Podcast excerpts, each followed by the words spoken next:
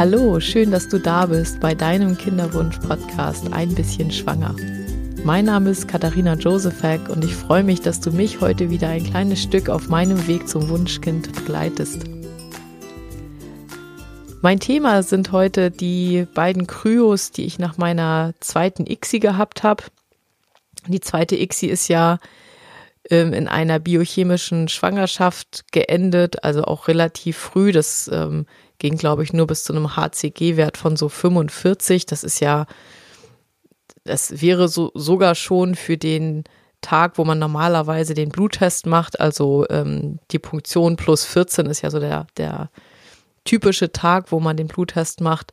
Und schon da wäre das eigentlich grundsätzlich zu niedrig als HCG-Wert. Ähm, insofern hat sich da wirklich nicht so viel ergeben, äh, wieder mal eine kurze Einnistung und an dem Punkt war ich so, dass ich dachte, okay, wir haben ja noch diese eine Blastozyste und noch zwei andere Eizellen, ähm, die eingefroren wurden und ich wollte halt wirklich möglichst schnell weitermachen.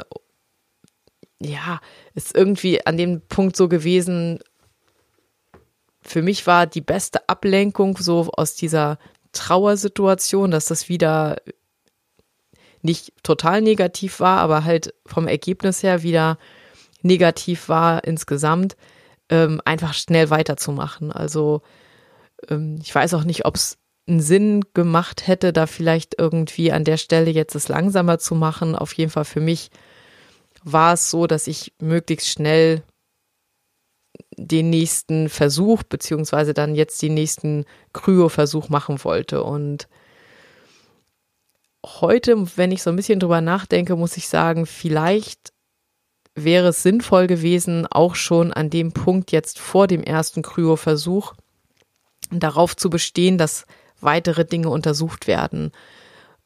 Irgendwie, ja, irgendwie war ich aber noch nicht an dem Punkt. Ich habe ja jetzt den, den Arzt wieder zurückgewechselt, wieder zu dem jungen Arzt, bei dem ich vorher ja schon war. Und irgendwie war es dann so, okay, dann starten wir jetzt mit der nächsten Kryo. Das war im Mai. Die, ähm, die zweite ICSI war ja im März und im Mai haben wir dann mit dem nächsten Kryotransfer weitergemacht.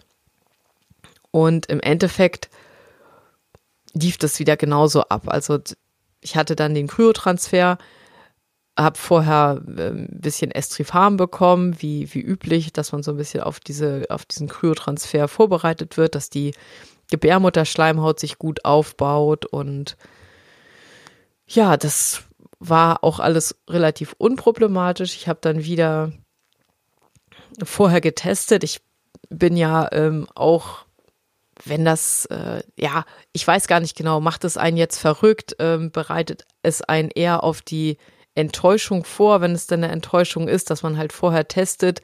Für mich war es auf jeden Fall wichtig. Also für mich war es irgendwie so, dass ich musste das vorher schon wissen. Ich musste vorher schon wissen, in, in welcher, in welchem Bereich bewege ich mich jetzt gerade. So ist es wahrscheinlich, dass es gut gelaufen ist oder ist es eher nicht so wahrscheinlich. Und ähm, nach wie vor war das für mich faszinierend, trifft es vielleicht nicht wirklich, aber schon erstaunlich, wie viel man auf diesen ganz, ganz simplen Schwangerschaftstests wirklich sehen konnte. Und ich habe halt auch ähm, bei diesem Transfer dann schon ich glaube nicht ganz so früh, aber bestimmt ab PU plus 11 oder 12 habe ich auf jeden Fall getestet und habe dann auch gesehen, ja, da ist irgendwie, also so diese, dieses klassische, dass man denkt, das ist vielleicht eine Verdunstungslinie, ist da irgendwas oder ist da nichts, hab da war da so am rumrätseln und an dem Punkt, wo ich wusste, du bist am rumrätseln, wusste ich aber auch schon,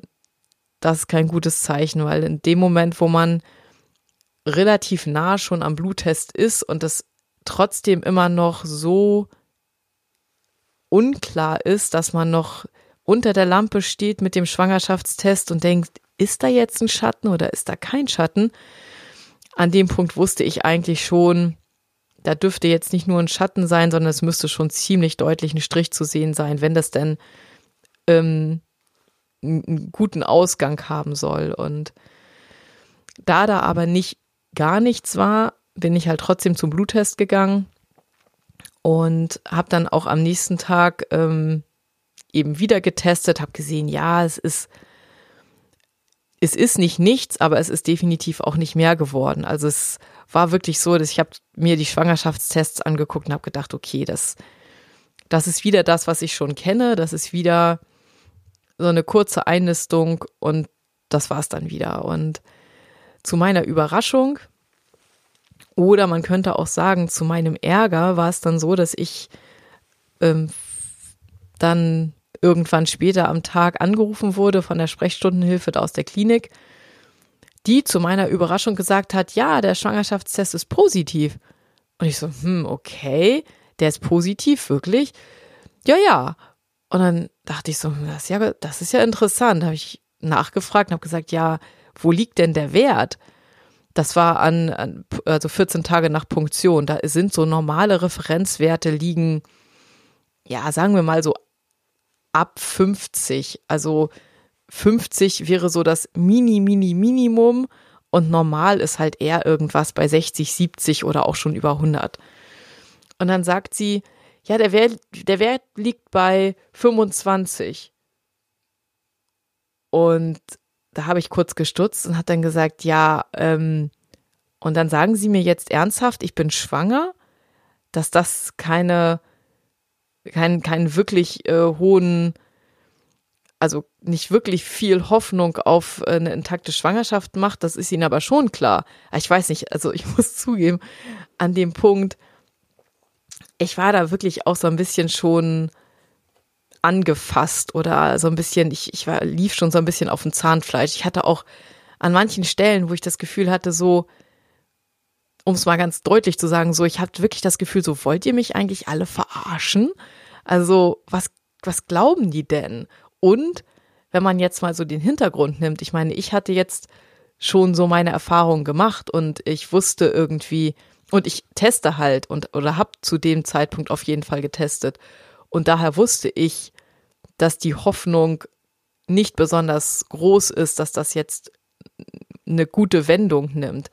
Aber wenn ich mir vorstelle, dass das Patientinnen oder Patienten so geht, die noch ganz am Anfang stehen und die das nicht wissen und die dann sich riesig freuen und sagen, wow, ich bin schwanger und toll und alles ist super. Und dann frage ich mich so, wo liegt da eigentlich, wo ist da eigentlich die Verantwortung geblieben? Also einmal der Ärzte, aber auch eben, das sind zwar Sprechstundenhilfen, aber trotzdem haben die ja, die haben ja Erfahrungen in dem Bereich. Die wissen doch, wann man davon ausgehen kann, dass das alles super ist und wann man vielleicht sagen sollte, ja, das ist nicht hundertprozentig negativ, aber ob das was werden könnte, müssen wir erst mal sehen. Also so ein bisschen die, die, ähm, ja, so ein bisschen die Erwartungshaltung auch ein bisschen runterzunehmen und denjenigen vielleicht schon so ein kleines bisschen darauf vorzubereiten, hey, jetzt noch nicht zu euphorisch sein, weil vielleicht ist es auch nichts. Ähm, ich glaube, die Sprechstundenhilfe konnte meine Reaktion nicht so ganz nachvollziehen. Ähm, ich habe dann, ich habe das Gespräch dann beendet äh, und habe gesagt, ja gut, okay, es ist halt so. Äh, für mich ist, für mich ist an der Stelle dann klar, dass da, ähm, dass dann nicht damit zu rechnen ist, dass sich das noch ähm, hoffnungsvoll entwickelt und zugegeben, ich habe dann auch, äh, ich bin dann auch nicht wieder zum nächsten Bluttest gegangen oder so. Ich habe dann die Medikamente abgesetzt und habe gesagt, gut, ist halt wie es ist. Ist äh, ich habe nächsten Tag nochmal einen Test gemacht, habe gesehen, es ist im Endeffekt eher weniger geworden als jetzt mehr. Und damit war dann die, die erste Kryo für mich auch wieder erledigt. Ähm, habe dann auch ganz schnell, äh, ganz schnell hinterher die Blutung bekommen. Also ja, da war, da war halt wieder leider nichts. Und ja, außer dass, also ich muss sagen, dieser, dieser Ärger, das hat sich immer weiter aufgestaut. Das ist natürlich auch eine Situation, wo ich heute denke, da hätte ich vielleicht auch an dem Punkt schon irgendwie Hilfe gebraucht oder hätte mich anders damit auseinandersetzen müssen, um einfach vom, vom Kopf her, von der Psyche her da besser auf dem, auf einem besseren Weg zu bleiben, weil ich war wirklich schon, ah, es ging mir einfach schlecht, so dieses, dieses ständige, dieses ständige zwischen Hoffnung und, äh, und keine Hoffnung mehr zu stehen, das fand ich wirklich, wirklich schlimm zu der Zeit. Also ähm, ich hatte dann auch keine Lust mehr, da immer, immer freundlich zu sein und das einfach so hinzunehmen, wenn, wie gesagt, so eine Geschichte kommt wie, ja, herzlichen Glückwunsch, Sie sind schwanger, wo eigentlich klar ist, dass das keine wirkliche Schwangerschaft ist, sondern ich hatte da auch so ein bisschen das Gefühl, sie machen es halt einfach so, weil es einfach ist. Es gibt keine weiteren Fragen. Es gibt, ähm, man, wenn sie gesagt hätte, ähm, ja, das, der, der HCG-Wert ist niedrig, dann hätte es ja sein können, dass ich sage, oh, was heißt denn das jetzt? Also dann möchte ich gerne mit dem, möchte ich gerne mit dem Arzt sprechen. Und ich glaube, ich weiß nicht genau, ob ich da vielleicht zu negativ denke, ähm, weiß man ja nicht, aber ich hatte schon hier und da das Gefühl, sowas wollte man halt von vornherein schon mal verhindern. Das heißt, lieber nichts sagen und dann ist es halt beim nächsten Bluttest erledigt, ähm, als jetzt äh, zu sagen, ja, es ist unklar und der Patient fragt dann vielleicht nach. Ja, das war auf jeden Fall so an der Stelle war das so meine Situation, dass ich mich echt über solche Sachen auch echt geärgert habe. Nach der Erfahrung haben wir dann auf jeden Fall ähm, einen Beratungstermin einfach nur ähm, abgemacht mit dem, mit dem Arzt und ich war da halt auch schon dabei, ziemlich viel auch zu lesen, also zumindest so das, was man eben so im Internet finden konnte. Und bin zumindest auf so ein paar Sachen gestoßen, wo ich dachte, so, okay, da muss doch jetzt langsam mal, also es, es war dann ja jetzt schon die, die dritte, also sozusagen nach der ersten wirklichen Fehlgeburt, äh, waren das ja zwei kurze Einnistungen und ich habe dann auch gedacht, das kann doch nicht angehen, da muss es doch Gründe für geben. Das kann doch nicht einfach nur Pech sein, besonders weil es ja diesmal auch so war, dass wirklich die, die Eizelle wirklich super war. Einer der ganz, ganz wenigen ähm, Male, wo man wirklich sagen musste, da, da war alles super, da war alles gut. Und dass es dann wieder nicht geklappt hat und wieder nur eine kurze Einnistung, da war für mich irgendwie klar, da gibt es Gründe für, da muss es Gründe für geben. Das kann nicht sein, dass ich immer schwanger werde, aber es keinen Grund dafür gibt, dass es dann irgendwie mal bleibt. Und wir hatten dann dieses, dieses Beratungsgespräch und ich hatte so ein paar Sachen im Kopf, die ich dann auch mit dem Arzt besprochen habe, wo ich gesagt habe, hier Gerinnung, was ist mit äh, Immunologie, was kann man da untersuchen und an der Stelle muss ich sagen, was, also es war wirklich, der Arzt war wirklich total nett. Menschlich, gar keine Frage. Ein wirklich netter Mensch. Aber er hat sogar, er hat sogar zu mir gesagt, dass er sich damit nicht auskennt. Wo ich irgendwie denke, das kann doch nicht angehen. Also der ist da in dieser Kinderwunschklinik angestellt und kann aber nur das Nötigste. Also sozusagen 0815. Ähm, er weiß, wie so eine normale ähm, Kinderwunschbehandlung, so eine normale ICSI-Behandlung oder eine, eine normale IVF-Behandlung abläuft. Aber wenn irgendwie irgendwas nicht so ist wie ganz normal, dann kann er da gar nichts zu sagen. Also das fand ich wirklich, hm, nicht, das hat mir nicht sehr viel Mut gemacht. Also, und trotzdem hängt man halt, man kennt halt die ganzen, die ganzen Abläufe und so. Ich glaube, heute denke ich so, da hättest du doch eigentlich die Reißleine ziehen müssen. Da hättest du doch eigentlich sagen müssen, lass es sein. Du bist hier nicht richtig. Weil wenn, wenn du selbst irgendwie den Arzt nach bestimmten Dingen fragst, worüber du irgendwie was gelesen hast, und der Arzt weiß davon weniger als du selbst, dann, dann bist du irgendwie falsch.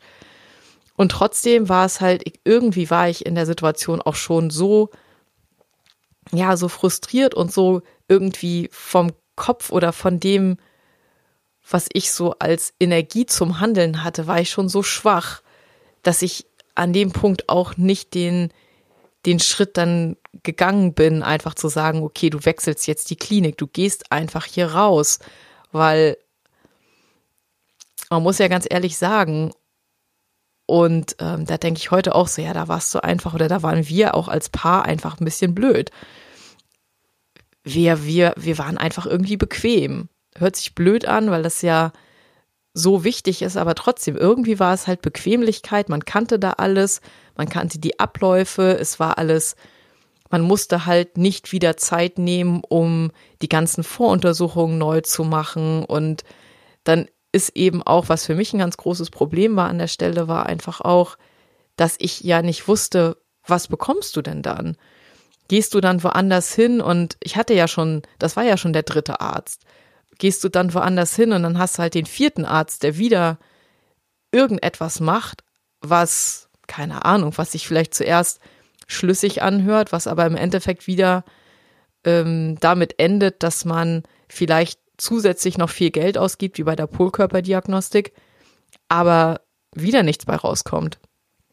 Und deswegen, also ich, ich war da einfach so, an dem Punkt war ich so in so einer, in so einer kopfmäßigen Sackgasse. Ich wusste wirklich nicht, ich wusste irgendwie nicht, nicht hin und nicht zurück und ich wusste überhaupt nichts. Ich habe einfach gedacht, okay, das ist zwar alles Mist, aber wahrscheinlich ist, ist auch überall Mist, egal wo ich hingehe. Ich habe, ah, das stimmt gar nicht, jetzt fällt es mir ein ich habe durchaus ein weiteres Beratungsgespräch ähm, an dem Punkt dann gemacht. Und zwar auch in einer anderen äh, Hamburger, also in einer anderen großen Hamburger Klinik. Und habe dann meinen ganzen, meinen ganzen Krempel, die ganzen Untersuchungen und so weiter damit hingenommen. Und im Endeffekt war da aber, kam da auch nichts Vernünftiges. Also es war irgendwie, ähm, ich habe dann auch hinterher habe ich dann auch gelesen, dass die Kliniken eigentlich mehr oder weniger auch zusammengehören, wo ich dann dachte, hm, okay, also wenn das mehr oder weniger eigentlich die gleiche Klinik ist, dann brauche ich auch nicht wechseln. Dann ist da wahrscheinlich auch irgendwie der gleiche Mindset. Und von dem, was mir dann da von der Ärztin gesagt wurde, war das auch nicht so. Also es war schon ziemlich klar. Ähm, da war auch wieder dis die Diskussion hier mit, mit dem Embryonenschutzgesetz dass sie halt bestimmte Sachen alle nicht machen, weil sie der Meinung sind, dass es nicht okay ist oder dass es, dass es im Embryonenschutzgesetz nicht erlaubt ist, obwohl auch zu dem Zeitpunkt ja der deutsche Mittelweg zumindest in Süddeutschland schon komplett normal war. Also das stimmte einfach auch nicht, dass das jetzt irgendwie, dass die Kliniken da irgendein Risiko eingehen. Also es war naja, es war auf jeden Fall, ich hatte das schon fast verdrängt. Ähm, ich hatte eben noch ein anderes Gespräch, aber es war, es hat genau das unterstrichen, was ich sowieso schon befürchtet hatte. Es hat eben genau gezeigt, dass du woanders hingehst und da findest du dann das Gleiche. Und insofern ähm, bin ich da so hängen geblieben. Haben wir halt gesagt, okay, ich habe halt mit dem Arzt abgesprochen, ich möchte jetzt auf jeden Fall zumindest das untersuchen lassen, was sie mir anbieten können. Das war eine Untersuchung der Gerinnung. Und bei der Immunologie, das hätte ich eigentlich auch gleich gerne mitgemacht oder äh, hätte gewollt, dass sie da auch was machen. Und da war es aber so total, total skurril. Wir haben das an der Stelle nur kurz angeschnitten und er wusste da einfach auch gar nichts drüber. Also es war halt so, ja, wir können da irgendwas machen, irgendwas gibt es da von irgendeinem Labor, mit dem wir zusammenarbeiten. Dann müsste ich mal gucken, ob ich da irgendwo Infomaterial finde. Also es war so, es war so total unklar. Und dann dachte ich, okay, wenigstens erstmal die Gerinnung, weil da hätte ich mir eben, da hatte ich ein bisschen was drüber gelesen, dass das eben problematisch sein kann äh, bei der Einnistung, weil es ja bei der Einnistung eben so ist, dass ähm, der, wenn der Embryo sich in die Gebärmutterschleimhaut einnistet, dann werden ja irgendwann auch kleinste Kapillaren, also kleinste Blutgefäße zwischen ähm, der Gebärmutterschleimhaut und dem Embryo müssen sich da bilden. Und wenn es da irgendwie, wenn man sich dann da vorstellt, dass die Blutgerinnung zu hoch ist, also dass, dass sozusagen diese kleinsten Blutgefäße zum Beispiel verstopfen, dann kann man sich eben auch ganz gut vorstellen, dass das ganz, ganz schnell zu Problemen führt und dass dann der Embryo sich nicht weiterentwickeln kann. Das hatte für mich so eine gewisse Logik und deswegen dachte ich, okay, da möchte ich auf jeden Fall, dass jetzt mal nachgeguckt wird. Wir haben auf jeden Fall an der Stelle dann erstmal uns ein bisschen Zeit zum Durchatmen gegeben. Das war eben auch Urlaubszeit. Wir haben dann einen, ähm, einen Urlaub geplant. Ich muss sagen, äh, zu der Zeit war es halt so, für mich war es schon, also ich hatte schon so viele Sachen im Kopf, wo ich dachte so, oh, ich muss irgendwie hier aufpassen und da aufpassen. Und ich hatte totale Sorge, dass ich mit irgendetwas, was ich dann tue, also zum Beispiel irgendwie ein längerer Flug oder so oder ein Flug jetzt ähm, in, in besonderen, besonders hohen Fl Höhen, also zum Beispiel so ein Interkontinentalflug, da hatte ich echt schon Angst, dass das vielleicht irgendwie durch die Strahlung negativen Einfluss auf meine Eizellen haben könnte und so. Ich weiß, ich weiß bis heute nicht, ob das wirklich so ist. Also es ist ja auf jeden Fall im ersten, im ersten Semester der Schwangerschaft soll man das ja auf jeden Fall nicht machen. Aber ähm, ja, wie groß jetzt der Einfluss sein kann, schwer zu sagen. Auf jeden Fall haben wir dann äh, einen Urlaub ohne Flug uns überlegt und waren dann am Gardasee, was sehr, sehr, sehr, sehr schön war. Es war eine ganz tolle Zeit und es war, das ist auch wirklich eine ganz tolle Gegend da. Aber natürlich hat man sich so ein bisschen wie so ein Rentner gefühlt, obwohl da auch ganz normale Leute waren. Also es war nicht das Thema. Aber es war so, ja, wir hätten schon auch gerne was anderes gemacht, aber an der Stelle war ich halt echt so, oh nee, ich will jetzt nicht noch irgendwas machen, was unsere Chancen noch weiter verringert und insofern ähm, sind wir dann halt mit dem Auto in den Urlaub gefahren.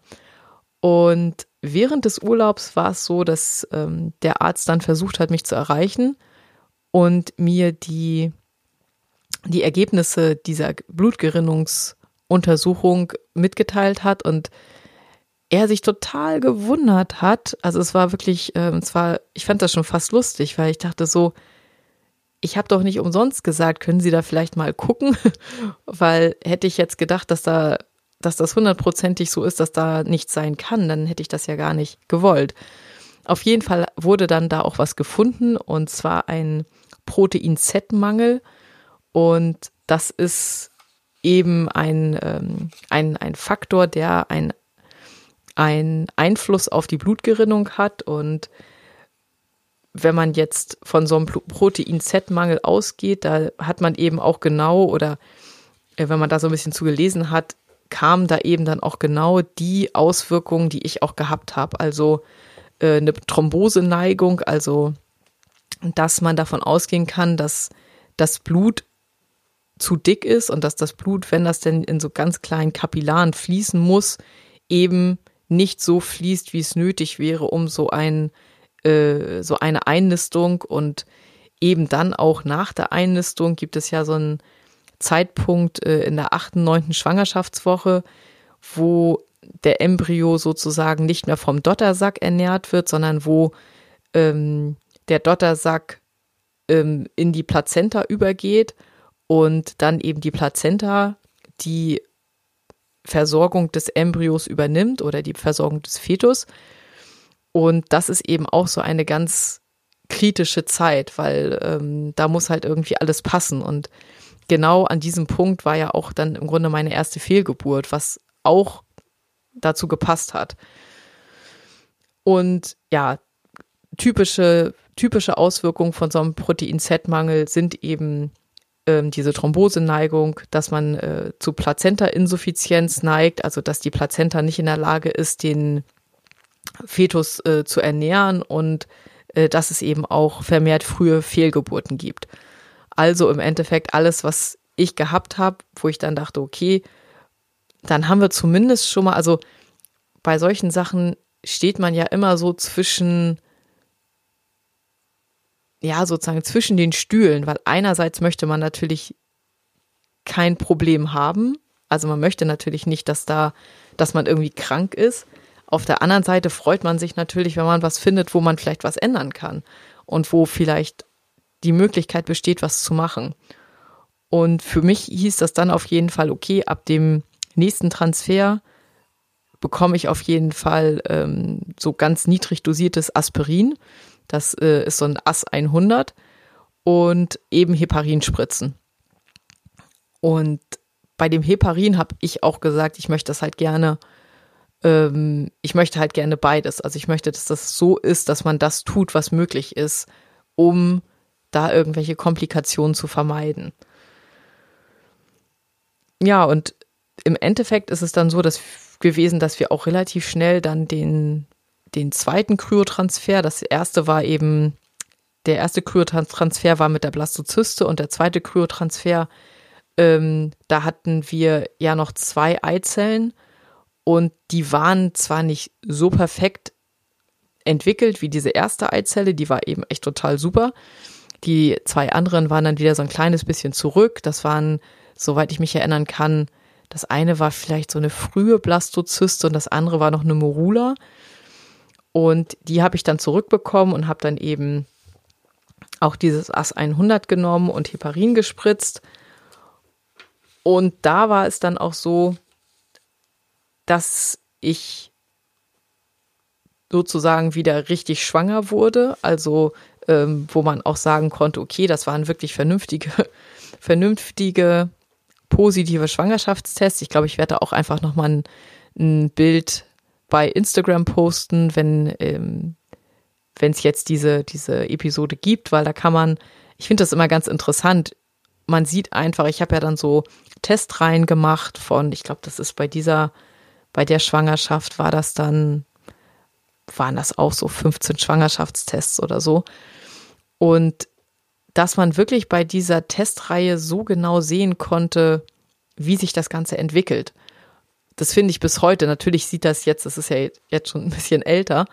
Und trotzdem, auch wenn man das jetzt sich anguckt, sieht man immer noch genau, ab welchem Punkt das sozusagen nicht mehr geklappt hat. Und diesmal war es eben so, dass der, dass die HCG-Werte echt okay waren am Anfang. Also das, der erste Wert, der wurde bei, bei Punktion plus 16 abgenommen der war bei 169 und dann bei Punktion plus 19 lag der bei 530. Also das, das war echt okay, das war echt gut. Und ich habe halt zu der Zeit, das ist ja so ein, so, ein, so ein Zeitraum, wo man eben auch noch keine, noch keinen Ultraschall oder so machen kann. Und ich habe dann eben weiter getestet und im Endeffekt war das dann so,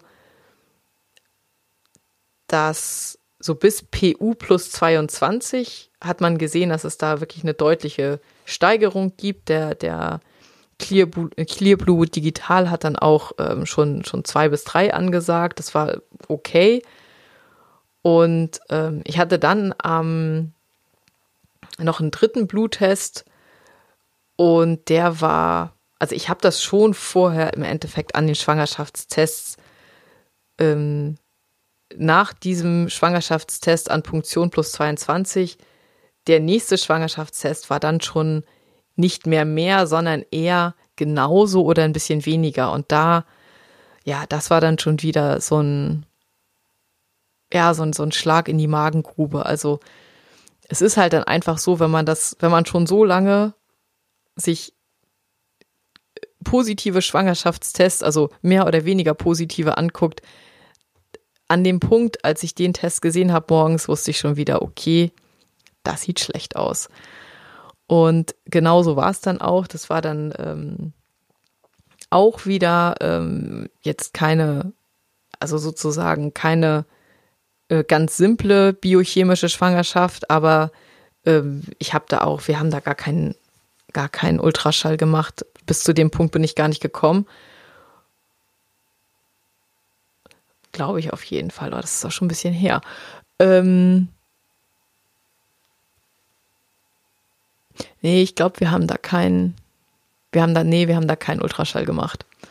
Und ähm, bei dem nächsten Bluttest, und das war wirklich, das war fast eine Woche später, äh, der, da lag der, der HCG-Wert dann bei 700. Und das ist natürlich, ähm, wenn der eine Woche vor bei 530 lag, weiß man natürlich, okay, da gibt es keine, da gab es vielleicht noch mal eine Entwicklung auf einen höheren Wert, aber das ist jetzt schon wieder ein Wert, wo sozusagen das HCG schon wieder am Sinken ist. Und das war dann irgendwie sechste Schwangerschaftswoche oder so war das. Da wusste ich, dass das nichts wird. Ja, und irgendwie, hm, ich muss sagen, so an, an dem Punkt war ich dann,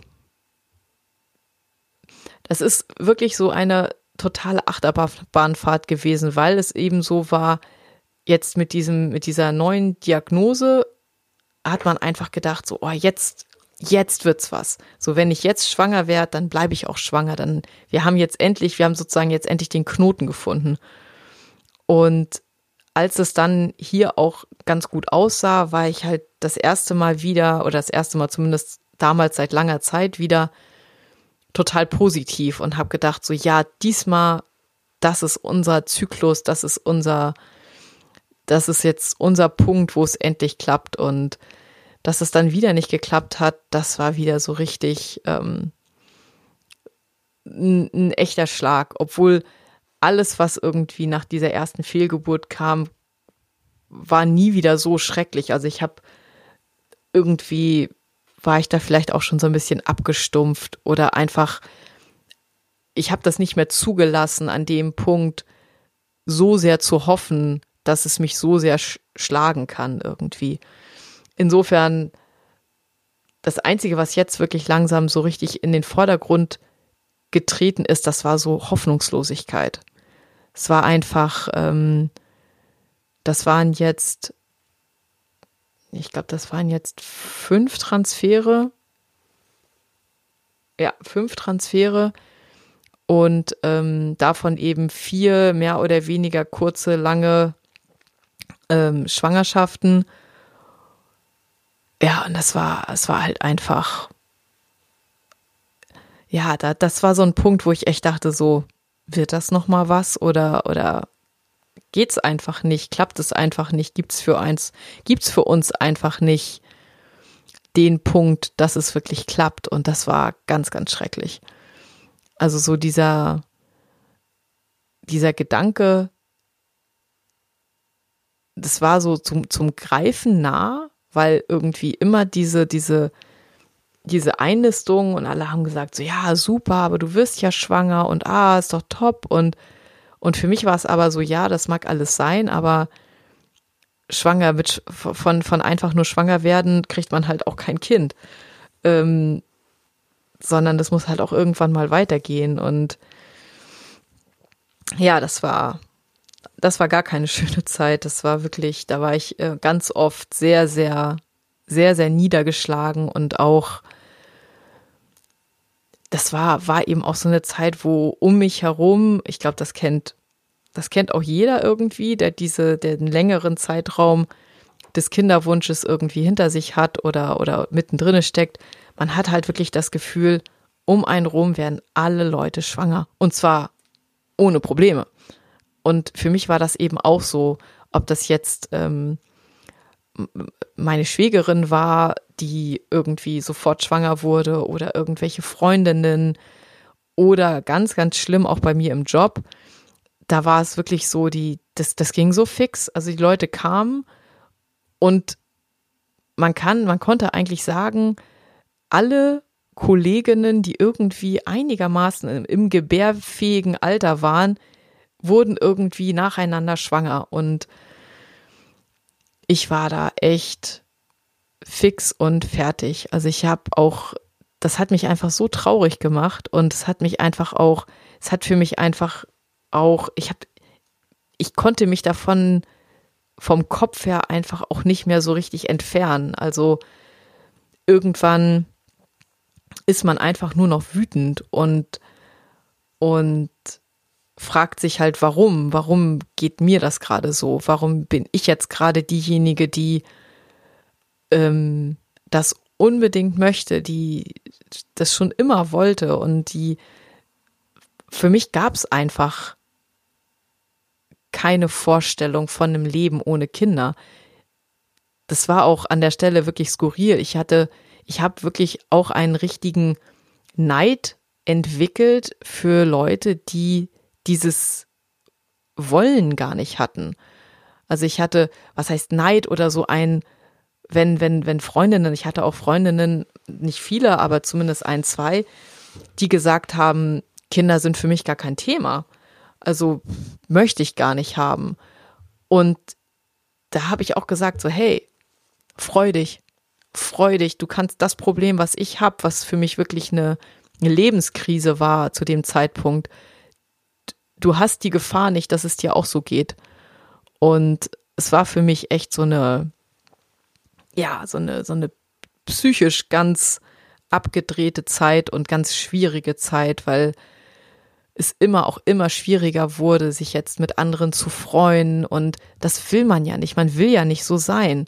Also für mich war das auch so von meinem Selbstbild her so schwierig, weil ich dachte so, du, du willst nicht neidisch sein und du willst auch nicht irgendwem irgendwas missgönnen und man, man will auch nicht, dass es anderen so geht wie einem selbst, weil man weiß ja, wie schrecklich das ist.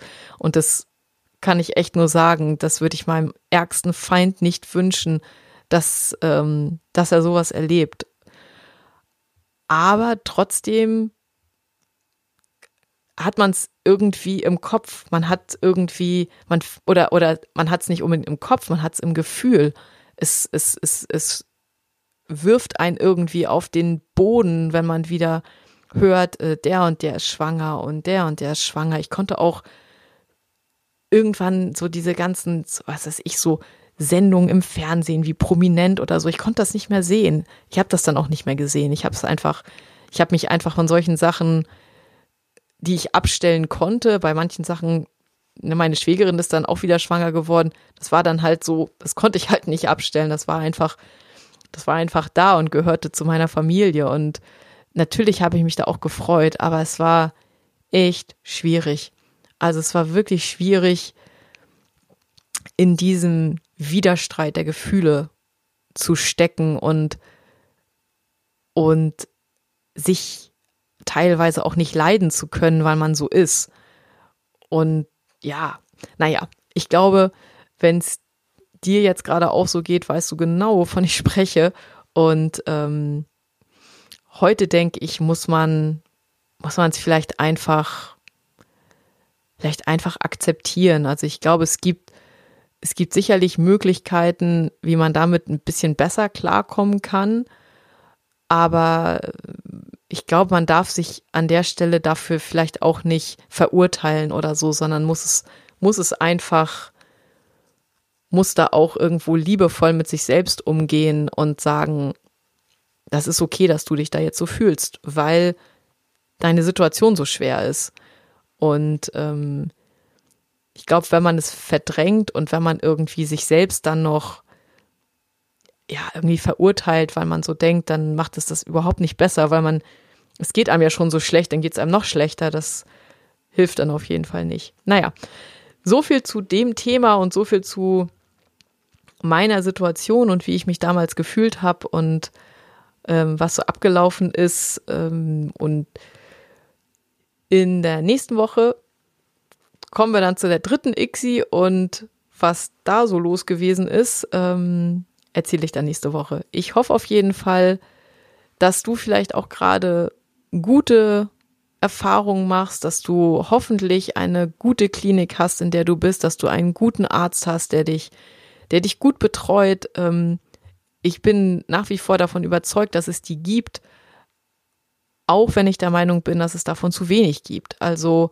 und ähm, dass ich denke, dass das ist ja auch einer der Gründe, weswegen ich das überhaupt hier mache oder weswegen mir das so wichtig ist, weil ich denke, dass wenn Patienten mehr fordern und mehr es nicht einfach nur hinnehmen, wenn der Arzt sagt, ach, habe ich keine Ahnung von, sondern einfach auch etwas kritischer sind. Ich glaube, dieser ja, dieses, diese, dieser Blick auf Ärzte, diese Götter in Weiß dort zu sehen, die von jedem niederen Grund, also jetzt zum Beispiel Geld oder keine Ahnung, also ich glaube, Geld ist wahrscheinlich so das Hauptmotiv, zu denken, dass es diese Motive bei Ärzten nicht gibt, das ist, glaube ich, einer der allerersten Fehler.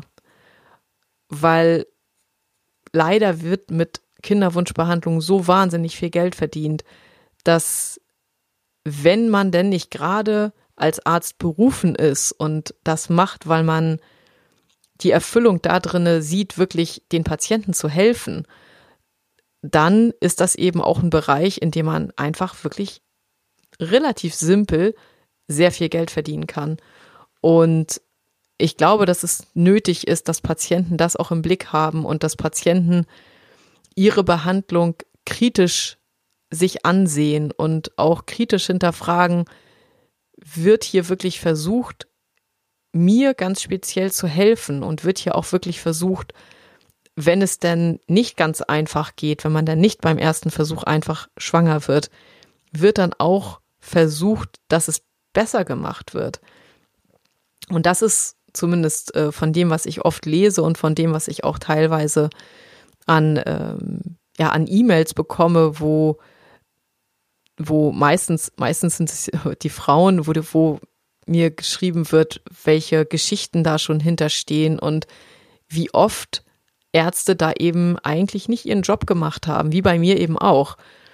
Und das ist ein Grund, warum ich dafür einfach ein neues Bewusstsein hoffentlich so ein bisschen äh, anregen kann, dass man nicht total kritikfrei alles glaubt, was einem da gesagt wird, sondern dass man selbst versucht, ein bisschen mitzudenken und auch verlangt, einfach auch verlangt, dass man, ähm, dass der Arzt sich Zeit nimmt, um zu beraten, dass man verlangt, dass der Arzt einen irgendwie darüber aufklärt, welche weiteren Möglichkeiten es geben kann. Nur dann muss man natürlich auch erstmal wissen, dass es weitere Möglichkeiten gibt. Und mir wurde dazu zumindest äh, in meiner ersten Klinik von keiner Seite je irgendwie großartig was erzählt. Also das war überhaupt kein Thema. Okay, dazu jetzt erstmal, äh, das soll es dazu erstmal gewesen sein. Ähm, ich hoffe auf jeden Fall, dass es dir gut geht, dass du vielleicht auch gerade ähm, in guter Hoffnung bist, dass äh, sich für dich gerade alles gut anfühlt und richtig anfühlt. Und am allermeisten hoffe ich natürlich, dass ganz viele äh, möglichst positive Schwangerschaftstests haben, die dann auch so bleiben und ja, ihren Weg zum Wunschkind hoffentlich schneller finden, als ich damals meinen Weg gefunden habe. Ich freue mich nach wie vor, wenn, äh, wenn ihr auch mal bei Instagram vorbeischaut. Da ähm, poste ich zwischendurch auch immer mal Sachen, die mir auffallen oder äh, wenn ich auf irgendwelche interessanten Tipps stoße und freue mich da auf jeden Fall, wenn ihr, ihr euch da mit mir verbindet.